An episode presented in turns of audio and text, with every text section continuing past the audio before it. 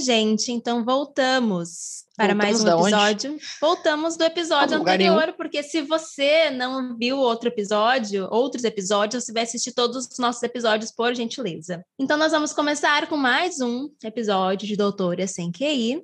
Eu sou a Bárbara. Eu sou amante da Bárbara. Não era para te ter revelado isso agora. Nosso fandom vai flopar antes de começar. Eu mas só achava você... que tinha que ter mais mistério, mas você não gosta de mistério, você gosta de, de, de perfil de casal, né? Sim. Você quer perfil de casal eu no Instagram, eu no sou, Eu sou adepto de ter o, a, foto, a foto juntos, e aí o banner, que já tô pensando no Facebook também, né, que tem que ser a coisa mais ridícula de todas. A capa, o banner capa. é a gente deitado numa uhum. grama, uhum. Uh, fazendo pose de casal, assim, tipo, uma pessoa abraça a outra por trás, sabe? Numa, assim, numa, um campo florido. no fundo. Exato. Óbvio, com certeza. Uhum. Tá, a gente vai providenciar isso. Fazer uma página nossa, assim. Fandom. Nós mesmos vamos, vamos fazer mudar, a página vamos, do nosso vamos... próprio fandom. A gente vai... a gente vai reformular toda a identidade visual do Doutora Sem QI e vai passar a ser essa. Vai ser, vai ser, vai ser uma... Vai ser uma inspiração hétero para nossa, para nossa, para nossa nova pra a gente atrai artística. mais, né? Se a gente deixa de ser um podcast de nicho e atrai o que há de pior no mundo. Mas, mas o que há de pior e também de mais numeroso no mundo. É, né? Que é a estética hétero, né? Porque tem mesmo, né? Não precisa ser hétero para ter estética hétero também, né, gente? Tem gente que consegue, assim, ó, parabéns. Mas, enfim, né? Depois dessa nossa uh, breve uh, explicação da nossa possível mudança de identidade visual, a gente vai começar a falar sobre. Nós vamos comentar, né? Nossas impressões e o que a gente sentiu e que a gente teorizou aqui nas nossas cabeças sobre os vencedores do Oscar. Mas não é assim das nossas cabeças, né? A gente vai, a gente tem uns, uns amigos autores e autoras que a gente vai puxar pela mão para conversar. Porque... É, nada do que a gente fala aqui geralmente é da nossa cabeça, menos quando a gente fala, né? Se bem que é, no fim das não, contas. Já gente... falei que não me responsabilizo por nada. É Se quiserem, eu dou o nome dos autores e vocês vão xingar os autores. Eu não tenho nada a ver com isso. Ah, pode me xingar se quiser, porque minhas caixas, as minhas DM estão tão vazias ultimamente. Se vocês quiserem me xingar lá, você pode ir lá me xingar para eu ter um pouco de emoção. Vem fazer hate com a gente. Pode fazer hate. Faz tempo que eu não. Desde que eu saí do Facebook, o hate acabou. Então eu já dou essa dica: saia do Facebook, o hate reduz muito.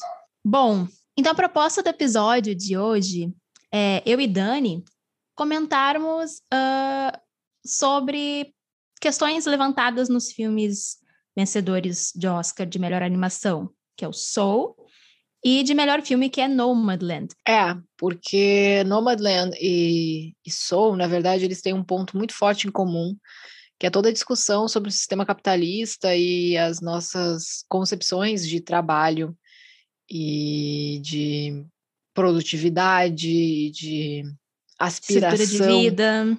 Estrutura de vida, aspiração, o que, que importa, né? O que, que é uma vida que importa.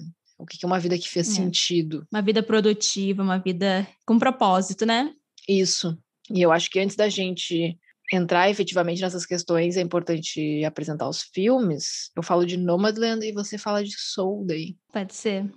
Nomadland é um filme uh, sobre os Estados Unidos, que foi dirigido pela Chloe Zhao, Chloe Zhao, que é uma diretora chinesa. E ela traz a visão dela, então, sobre essa esse momento do, dos Estados Unidos, que foi o momento da, da crise de 2008, a crise imobiliária de 2008, que deixou muita gente sem, sem ter onde morar nos Estados Unidos, né? E é uma crise que até hoje tem fortes impactos Bárbara é uma que morou um tempo nos Estados Unidos e acho que foi o quê? 2014? Não, 2015 que tu morou lá, Bárbara? 2018 e 2019. Metade é, tipo, entre 2018 e 2019. Foi ontem, então.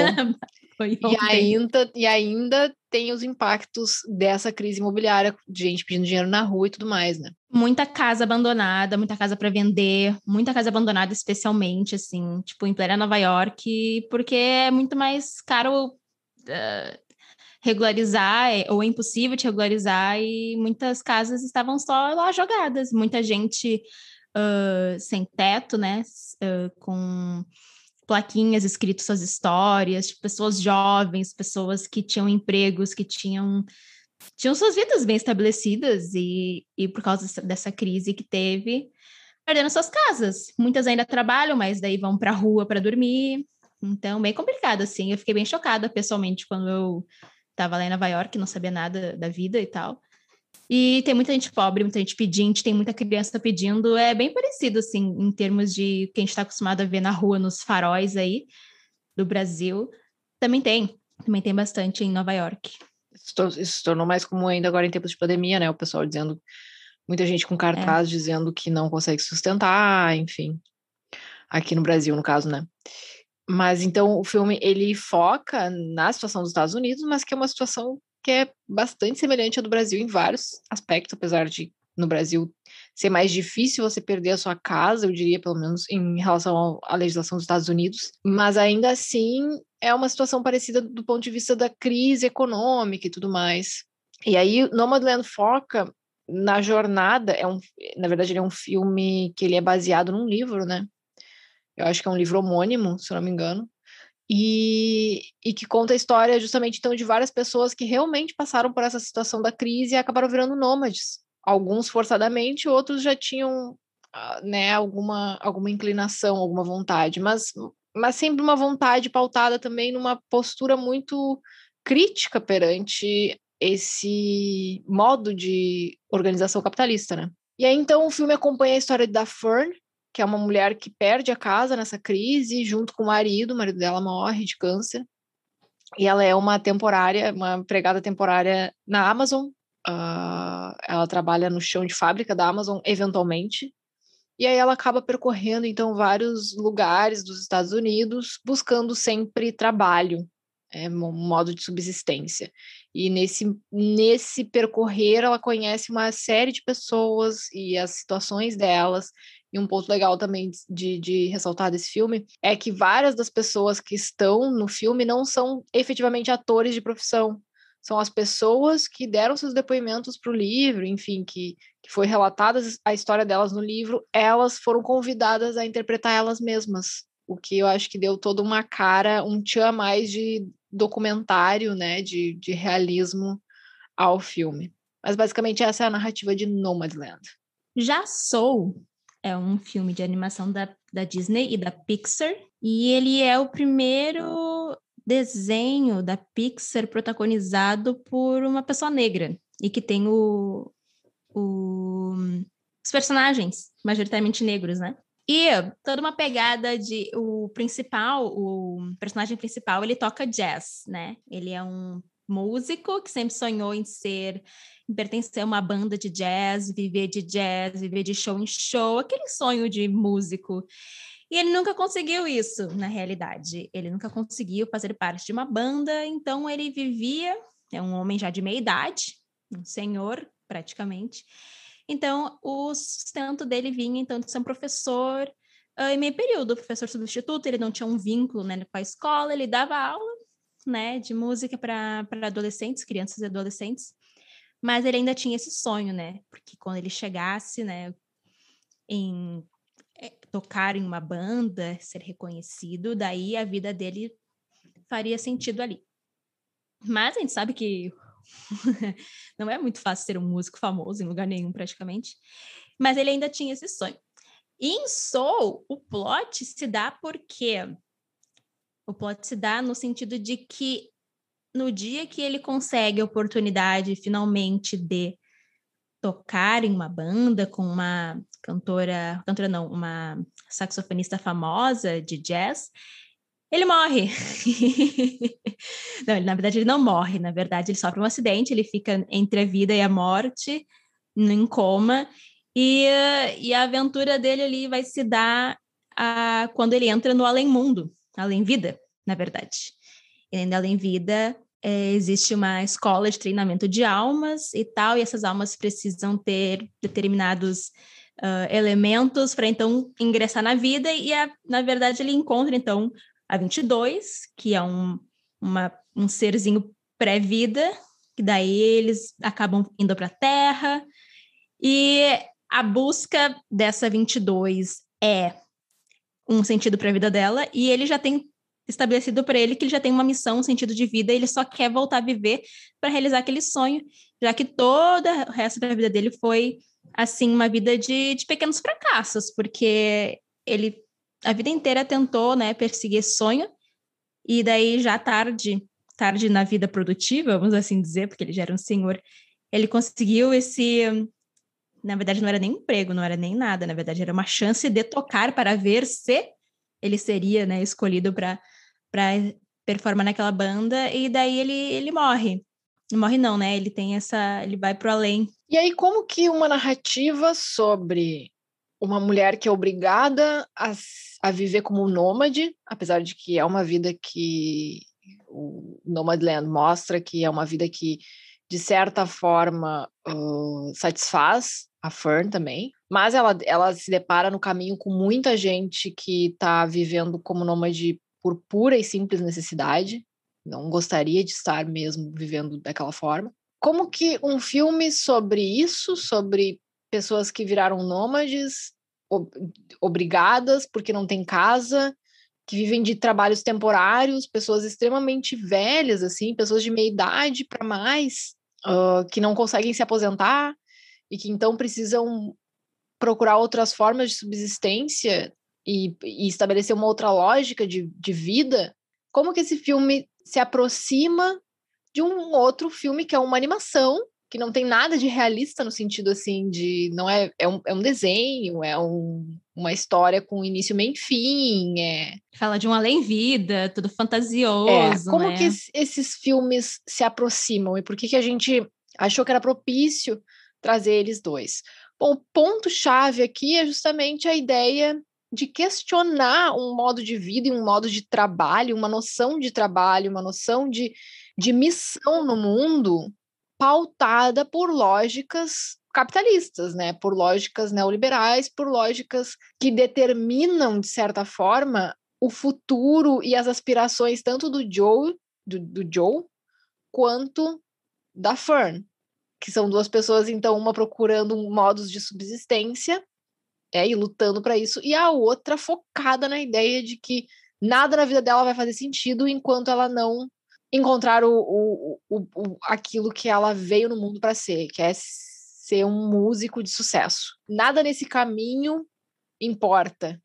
O que importa é esse alcançar esse lugar mágico. Eu acho que esses dois filmes, eles também trazem a questão da, da construção simbólica do que é você ser alguém que vale a pena viver, porque tem essa essa questão também de que em Soul existe aquela escola da alma lá da vida que trans, transformam aquelas pequenas almas em alguém que vale a pena viver, porque até então a 22 ela ficou séculos e séculos lá e ela não não foi para a Terra porque ela ainda não tinha o que precisava, né? E, e o Joe acreditava muito que ele já tinha o que precisava, porque afinal ele já tinha uma missão, ele já tinha algo muito específico que ele sabia que ele tinha que fazer, que era um talento para música, que ele ia capitalizar e transformar em um emprego, transformar em renda, daí ele ia conseguir, né, viver a vida dele. E já a 22, ela não tinha essa essa concepção, e ela nunca conseguiu ser alguém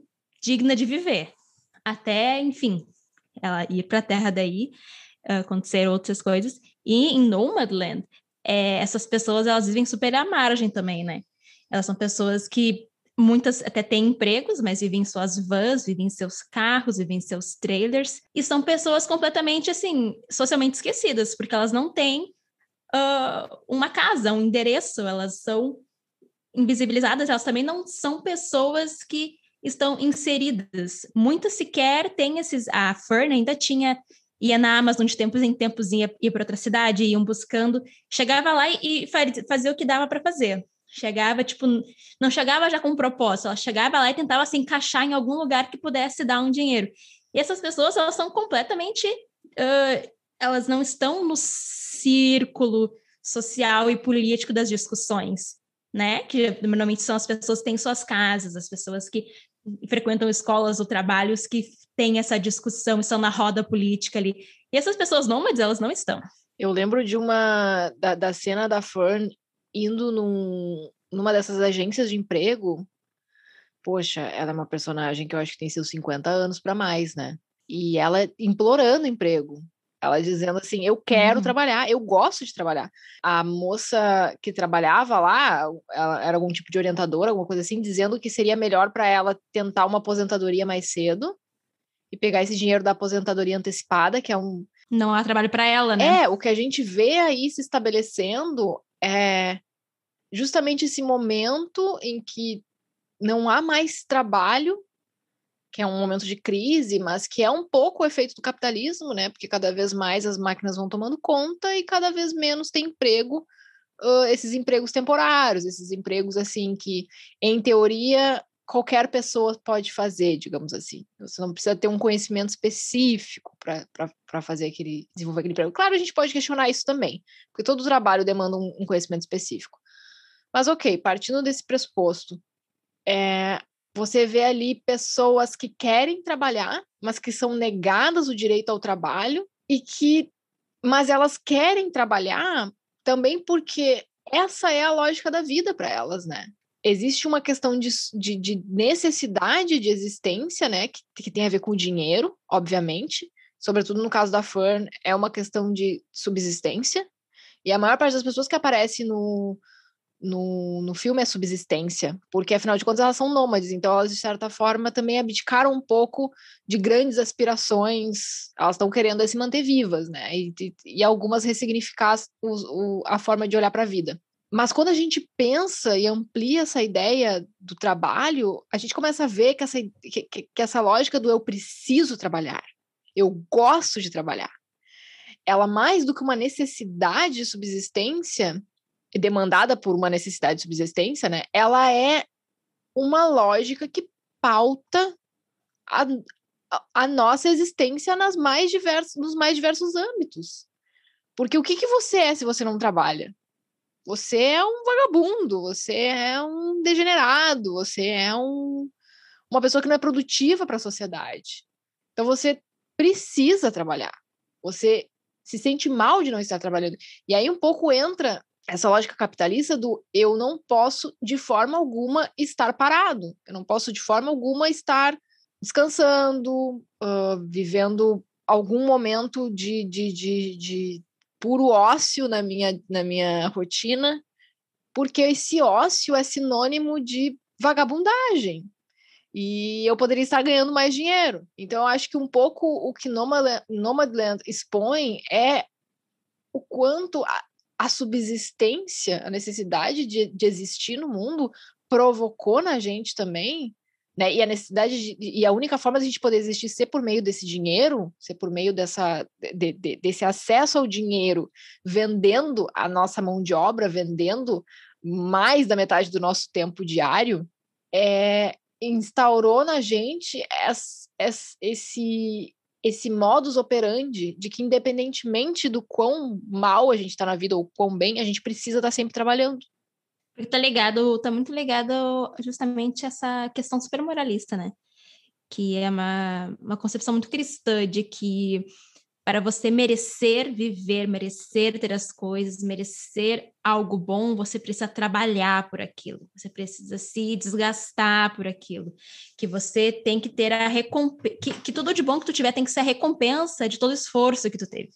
Então, viver por viver, ou viver para te ter o, o, hoje, ou viver assim, pensando assim, ou né, trabalhar e buscar recursos para hoje, ou enfim, evitar o máximo o esforço, o desgaste para te ter uma vida assim que tu julga digna, isso é muito ofensivo para toda essa lógica de que o trabalho, uh, como é que diz? Que o trabalho ele dignifica o homem, né? Isso aí é, o, é um provérbio, né? Que o trabalho dignifica alguém. Então, o que que, que, que é dignificar alguém se não tornar essa pessoa um, um, um alguém visível, alguém possível, alguém digno de, de viver, de estar no mundo. Se tu não trabalha, então tu não é digno de nada. Se tu não trabalha, então tu não é digno nem de viver. Então, se, ou então se tu não trabalha nesses, nesses moldes também, né? Que é o molde de que você precisa se dedicar, se abdicar dos teus hobbies, abdicar de uma vida mais tranquila, ou abdicar de horas de ócio, ou abdicar de, sei lá, dormir sete, oito horas por dia, então você não é digno de, de quase nada. E é basicamente essa é a lição que a gente tem desde sempre, né? De que tu precisa se esforçar muito com o trabalho duro, vem tuas recompensas, e quando não vê recompensa, mesmo assim, o trabalho duro é a tua própria recompensa, porque ser trabalhador é, é um adjetivo e é um, um valor que todo mundo quer alcançar, todo mundo quer ser trabalhador. Uhum. E o quanto essas, essas ideias de que, bom, trabalhe enquanto os outros dormem, é muito uma. uma quer dizer, o, o que está na frente Parece que o, o, o que as pessoas leem automaticamente disso, e que isso é um efeito de uma lógica neoliberal e capitalista, é que se você trabalhar enquanto os outros dormem, você vai ser milionário. Só que a ideia central dessa, de, desse tipo de, de, de, de ditado, trabalhe enquanto os outros dormem, desse tipo de estímulo, é basicamente dizer o seguinte: você precisa trabalhar enquanto os outros dormem porque o seu trabalho ele vale tão pouco e ele, e ele é tão, tão nada nessa sociedade que para você ter o mínimo de, de tranquilidade, você precisa trabalhar enquanto os outros dormem. Mas aí se vende a ideia de que se você trabalhar enquanto os outros dormem, você provavelmente vai ser um bilionário. Que é algo aqui que a gente não precisa nem falar, né? Que assim, não. que não faz sentido nenhum. Me mostre um bilionário que trabalhou e eu vou é, começar é, a rever meus, meus conceitos, né? Tipo, então, assim, é toda uma organização social que vai no sentido de supervalorizar o trabalho, de, de, de agregar ao trabalho um valor social, de caráter, de e de destaque, né? A coisa do, do, do, da meritocracia, etc. E aí você produz, você tem essa lógica e você produz uma, uma série de pessoas uma sociedade inteira obcecada por isso, mas você não tem trabalho suficiente, porque você também está no processo de as máquinas se atualizando, tomando o lugar dos seres humanos e, super e, e as populações aumentando e tudo mais. Não tem trabalho para todo mundo. E aí, então, quando tem muita gente querendo um trabalho, se paga cada vez menos por aquele trabalho. Então, se entra num ciclo que acaba desmoralizando e, e destituindo o ser humano da, da sua existência no mundo, da sua, da sua dignidade, de tudo. Então, pessoa, as pessoas entendem que o trabalho é o que dignifica e, ao mesmo tempo, elas perdem a dignidade pelo trabalho. Seja porque elas não têm um trabalho, ou seja porque elas estão num trabalho tendo que vender a alma, porque não, não, porque se elas não venderem a alma, vai ter uma outra pessoa que vai vender a alma, porque essa pessoa está desesperada. Então, uh, e aí é uma coisa que eu acho interessante a gente falar, que é uh, hoje no Brasil a gente tem metade da população ganhando 413 reais por mês. Isso são dados do IBGE. O que, que se faz no Brasil com 413 reais, né? Bom, a gente pode, que que a gente já pode falar também o que, que se faz com, com esse auxílio da pandemia agora, né? Que é absurdo. Uhum. Mas o que, que a gente faz num Brasil num, num, num país em que boa parte da população trabalha uh, de forma informal, e a gente sabe o que isso significa, e metade da população quase ganha 413 reais por mês. Então não, não tem explicação para isso, não tem como você instaurar essa lógica do trabalho enquanto os outros dormem. Não, é, é, chega a ser debochar na cara do ser humano. E eu acho que um pouco o Nomadland mostra isso, claro, na situação dos Estados Unidos, mas mostrando o quanto é, não, não tem mais espaço para essa lógica. Essa lógica, ela, ela, ela objetifica os seres humanos, ela transforma os seres humanos em nada. A Amazon, por exemplo, é uma dessas empresas, mega empresas, não é nem uma empresa, é uma filme. mega empresa, que aparece no filme, que a Fern faz trabalhos eventual, eventualmente lá quando tem quando abre para informal. Essa mega empresa, multibilionária, talvez a maior do, do mundo hoje. Ela estava em segundo lugar, não sei se está em primeiro hoje elas têm uma caralhada de trabalhador informal. Uhum.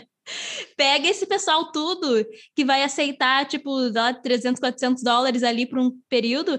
Essa empresa que é multibilionária, ela tem grande parte dos seus trabalhadores informais.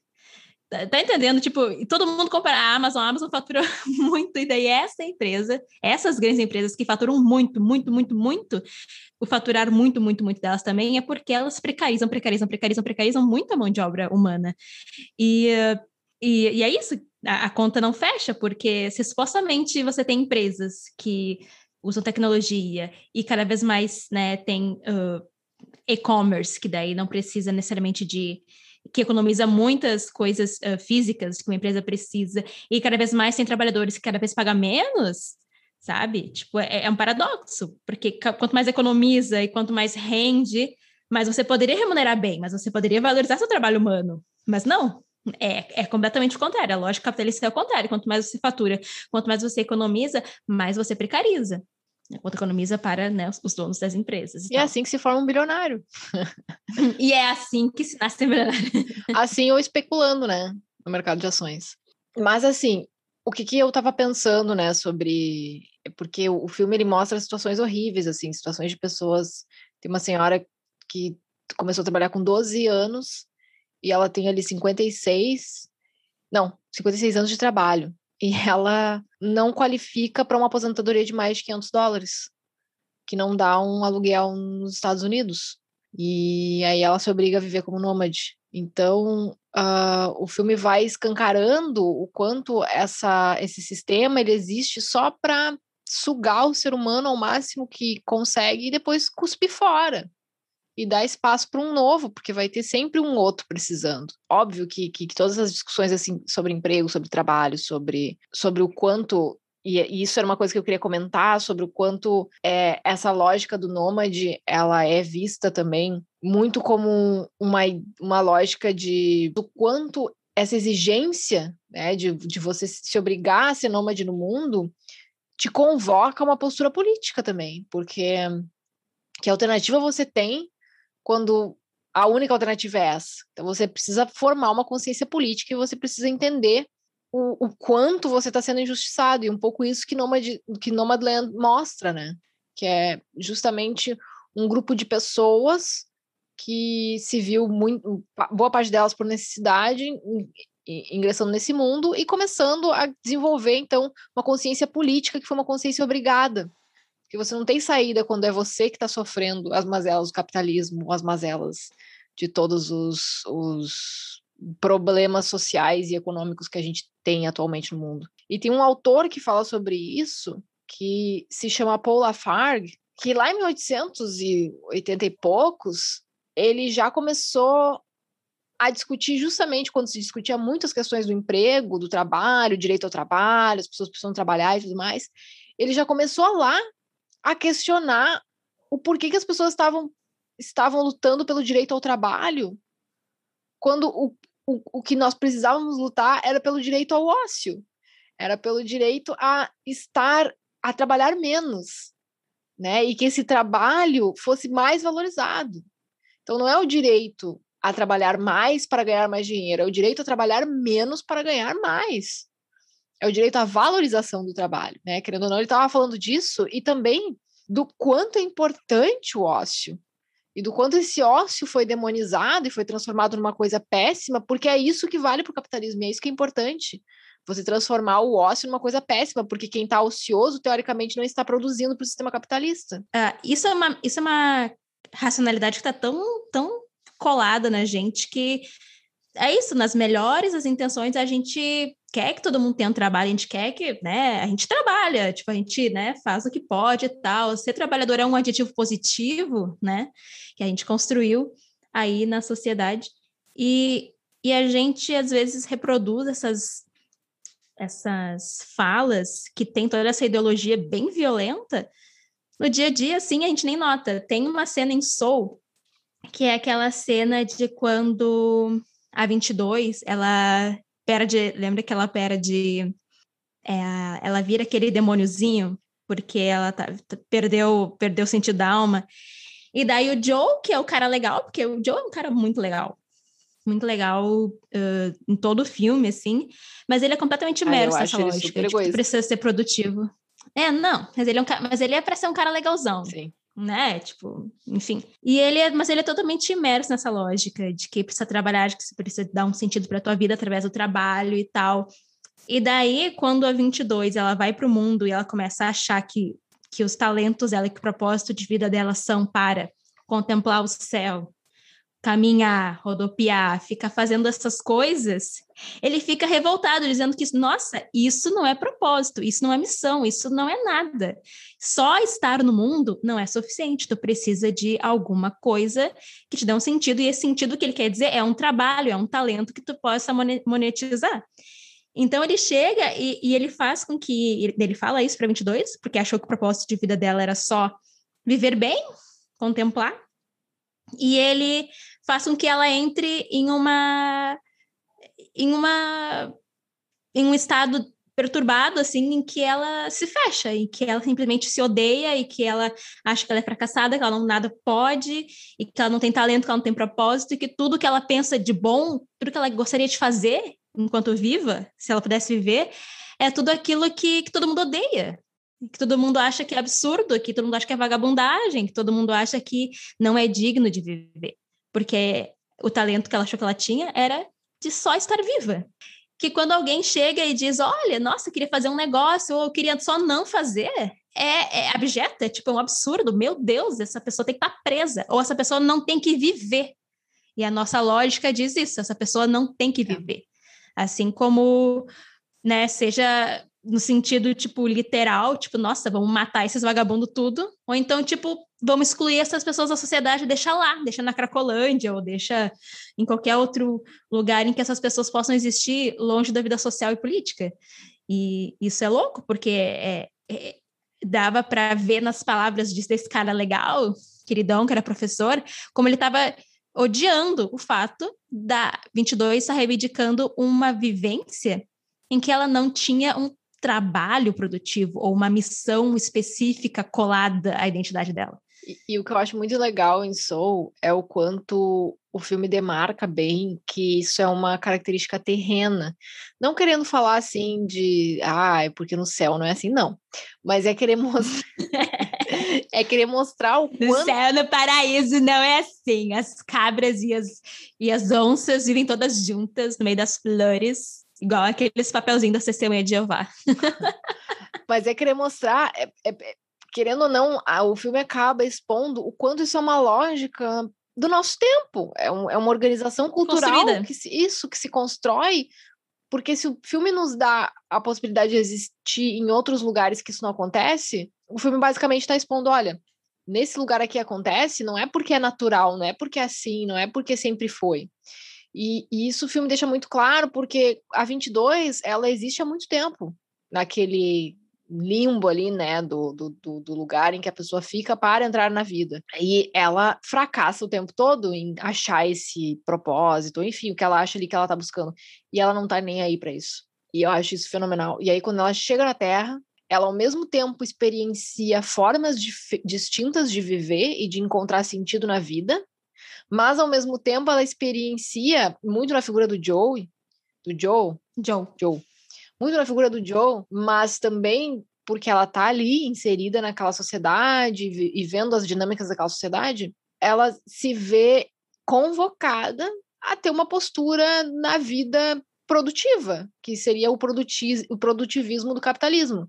Quer dizer, ela ser uma pessoa que ajuda os outros, né? Que tem um, uma presença de espírito muito forte, que uh, encontra formas e, e, e sentidos para a vida que vão muito além do seja o produtivismo monetário, seja a ideia de você ser a pessoa especial, a pessoa que atingiu o pico da sua carreira, atingiu o pico da sua. Você tinha aquela aspiração desde pequeno, que isso aí também é uma coisa que que coloca muito a nossa geração, acho sobretudo em, em sofrimento, assim, porque é uma geração que cresceu com tantas possibilidades que se viu completamente paralisada frente a tantas possibilidades, né? O que, que é a minha aspiração? Para que, que eu vim nesse mundo? E é uma exigência assim do tipo, como é que você não sabe por que, que você veio nesse mundo se você tem uhum. acesso a 150 tipos diferentes de empregos, de trabalhos, de carreiras? Como que você não sabe, né? E, e, é um paradoxo, mas a verdade é que quanto mais acesso a, a conhecimentos e, e, e, oportunidades você tem, mais fácil você se vê perdido frente a essas possibilidades, né? Então, isso não é levado em consideração at all. E eu acho que Soul mostra muito isso. e ser alguém com uma vida linear, com uma vida que, que, que, que ela só vai fazer sentido mesmo quando ela chega lá no final. Eu acho que é um pouco isso que Soul também mostra, né? Uhum. A ideia de que todo o percurso não, não, não, não significa muita coisa, porque eu não cheguei lá onde eu queria. E o quanto esse, esse, esse objetivo focado no, no, no, lá, que é o, a aspiração, que é aquilo que eu nasci para ser, ele apaga toda a trajetória. Você perdeu toda a trajetória. E uma trajetória que muitas vezes ela tem muito sentido. Como nas cenas do Joe, do Joe uh, comendo bolo, sabe? Tocando piano com o pai dele. São coisas muito significativas e que o filme chama atenção. Porque a, toda a nossa estrutura social, ela tá organizada de modo a ter um ponto alto que é o ponto alto, que daí a partir dali tudo vai valer a pena, né? Toda essa questão de, ah, você faz faculdade para quê? Para se formar. você faz mestrado para titular. Você faz doutorado para titular também. Então, você faz essas coisas todas, assim, a gente não, geralmente, a, a, retórica, né, tipo, em torno dessas, dessas formações, ou de cursos, enfim, uh, não é, tipo, ah, vai ser muito legal, tipo assim, ah, viver todo esse período. Não, as pessoas elas buscam o canudo, a formatura, o fim, para dali então começar alguma coisa, para dali então ter um emprego que vai pagar bem, para dali então ter uma profissão e ter uma identidade que vai ser baseada muito na tua profissão, né? Tipo, seja lá o que tu for querer ser, porque as pessoas elas acabam se construindo, se significando baseado naquilo que elas podem fazer de produtivo, uhum. né? Geralmente lá nas bio do Instagram e tal, ah, professora. E a promessa. Ah, médica, ah, veterinária. E a promessa é, de então que... veterinária em formação. E a promessa tipo, de que você, ainda. sim, a promessa de que você vai poder fazer isso, né? De que vai ter um lugar para você Exato.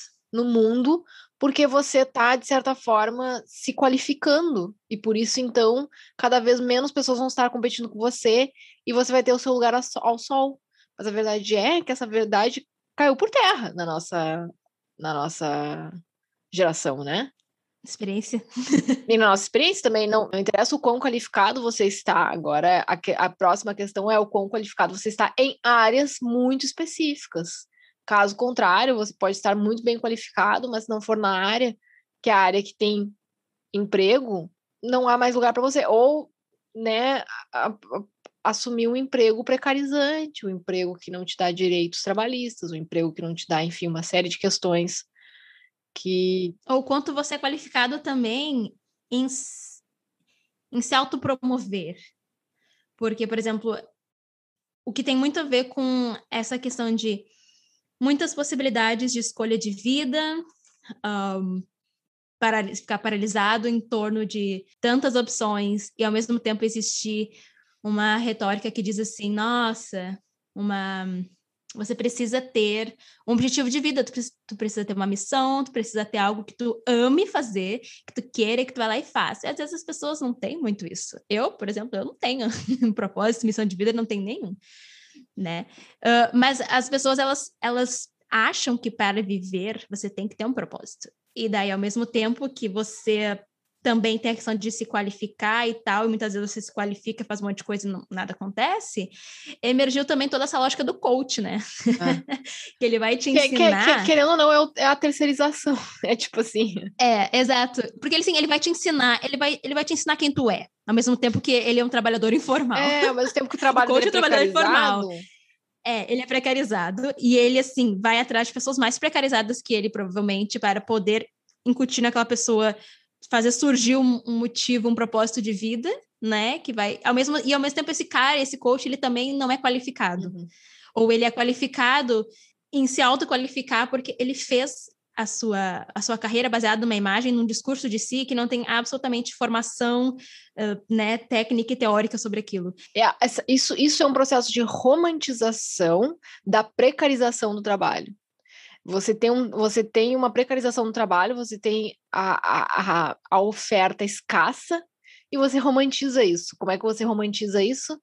Dizendo, você, trabalhadora, ferrada. Tá, tá pouco, o, tá pouca oferta, não tem problema. Você vai assim, eu vou te dar a receita do bolo e você vai ser tudo o que aquela uma vaga que tem 700 pessoas concorrendo, você vai ser tudo que aquela vaga precisa. E isso dá um ar de romance, né? Dá um ar assim de você é a... Não, e de autorresponsabilização Sim, também, né? de autorresponsabilização. Você não conseguiu é... um emprego é porque você não é bom o suficiente. É. Não, e que não é... cabe a ti, cabe a ti, Sim. cabe a ti ser tudo aquilo que uma empresa quer. É. cabe a ti, mesmo que tenha feito, sei lá, todas as formações, tenha passado, sei lá, sabe, tipo, além de você ter os diplomas e ter a capacidade e ter o conhecimento, ainda cabe a ti se tornar se tornar encaixável em algum lugar. E esse encaixável, ele se dá através da, sei lá, mold, através de, tipo assim, tu se moldar. É, as demandas uma lógica. Exato. E, não, e para uma lógica uh, capitalista empresarial que vai te destituir enquanto sujeito. Totalmente. enquanto pessoa. Enquanto qualquer... Enquanto, enquanto alguém. Enquanto tu vai virar simplesmente um sei lá, aqueles a atendente digital que sabe? E nunca é incrível, né? E nunca, e nunca vai ser, nunca, vai, vai, ser, incrível, incrível para ti, porque em Soul uh, tem a cena de quando o Joe consegue, é, né? Essa aquele, cena é fenomenal. Queria, e daí ele chega e tipo pensa assim, tá, mas é só isso, não tinha mais, sabe? Tipo, porque é, é, é isso, é tu luta, luta, luta, luta porque é baseado naquilo que dizem que vai. É, a romantização da. Que vai ser incrível. Do... É, né? a romantização é, da. Exato. A romantização, quando tu chega lá, tu vê que não é isso. Mesmo com o emprego que tu quer, mesmo, sabe, tipo, olha, daí tu vai olhar para trás e vai ver tudo que tu fez, tudo que tu perdeu, todas as noites que tu não dormiu. E todas as noites lá. que tu não vai dormir, porque tu tá, tu tá nessa é, posição exato. agora. Exato.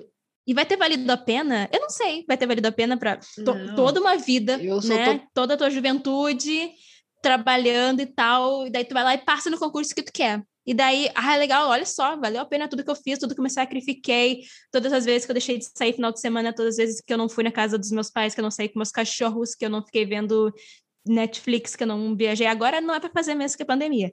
Mas enfim. Daí tu chega lá e tu consegue o emprego que tu queria, com a remuneração que tu queria. Daí tá incrível, tá mas acontece que depois É, está no porcento da população. Só que depois tu vai ser exatamente a mesma vida, só que com mais dinheiro e com menos saúde mental. Uhum. Com e menos vai, tempo. Com menos saúde mental e com menos tempo, tu vai fazer o que com essa porra desse teu dinheiro? Vai enfiar? Vai enfiar onde essa porra teu dinheiro? Porque, ah, não, agora eu tenho, agora eu tenho uma casa boa, mas você tem uma casa boa, você tem depressão, transtorno de ansiedade, síndrome do pânico, e ah, mas viaja uma vez por ano pra fora do país. Assim. mas valeu a pena tudo que eu fiz para chegar aqui. Valeu a pena, por quê? Porque eu conseguir cumprir aquilo que o capitalismo neoliberal sonhou para mim. que era uma vida baseada em se diminuir, em se, se autodestruir para te alcançar dinheiro.